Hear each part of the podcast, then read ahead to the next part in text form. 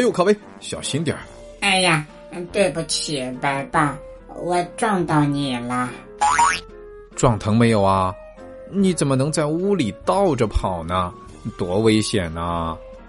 白爸，我正在尝试练习背道而驰呢。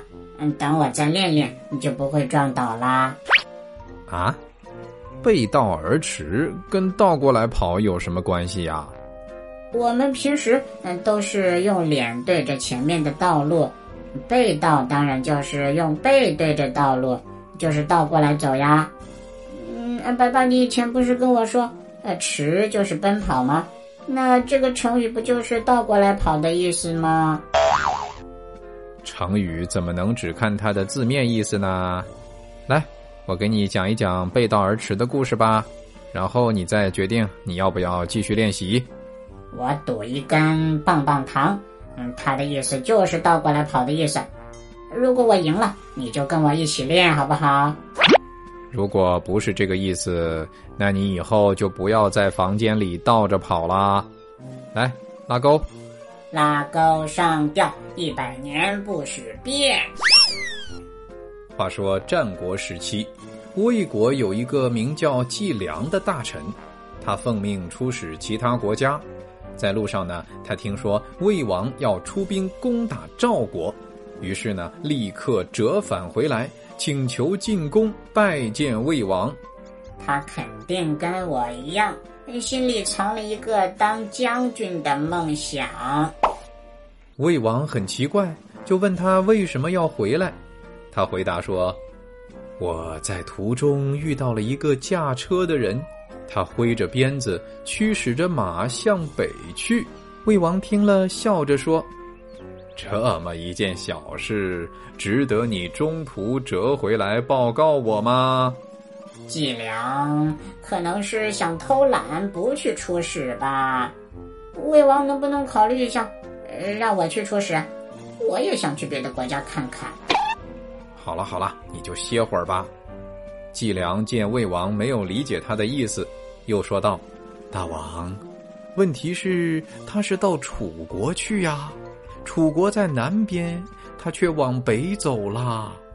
驾车的人一定是出门忘记带 GPS 导航，所以迷路了。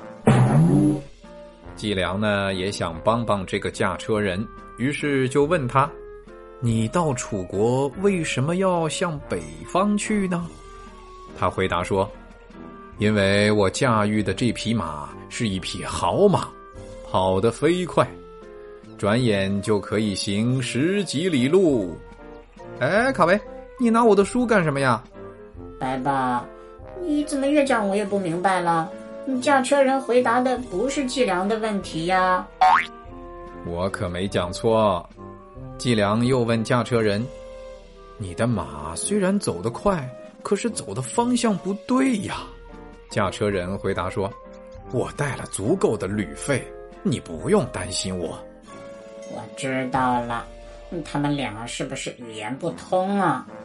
感觉就像我跟白爸说 X 星球的语言，你根本就听不懂。哎呀，不是这么回事儿。魏王听了季良的故事，哈哈大笑说：“哈哈哈！虽然这人有一匹好马，可是他走了完全相反的方向，他的好马反而让他离目的地更远了。”旅费再充足也没有用啊！重点是这个驾车人还不接受别人的帮助，真是急死我了。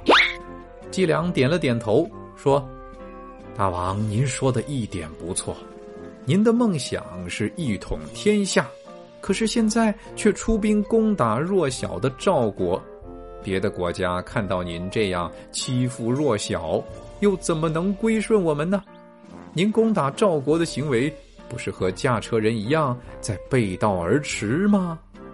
原来说了半天是这个意思呀，不是倒过来跑啊。嗯，好吧，嗯我输了，这根棒棒糖送给你。不过魏王最后怎么做的呢？那我就不客气啦。嗯，谢谢卡维。魏王听了季良的话，恍然大悟。立刻取消了攻打赵国的计划，而季良呢，也就安安心心的再次出使了。太好了，太好了，不用打仗了，我给季良报销路费。背道而驰，出自唐柳宗元《阳平市文集后续》，意思是说，向着相反的方向奔驰，形容一个人背离正确目标，朝反方向走。卡维，再来造个句吧。小白同学上课时偷偷睡觉，这和他考试想考一百分的梦想背道而驰。嗯，白爸，哎，不能背道而驰。哎，那我现在可以正道而驰吗？这个嘛，呃，可以是可以，呃，不过楼下张爷爷明天可能会来敲门。卡维啊，你们楼上的声音怎么这么大呀？哎，那还是算了吧。嗯，不过白爸，我真的很想运动运动，我的胳膊都快生锈了。那咱们去楼下。拍球去！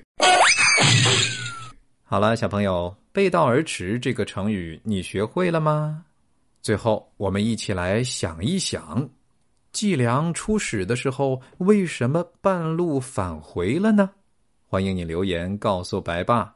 玩转迪士尼，快乐下江南。白爸夏令营早鸟优惠价倒计时最后一星期。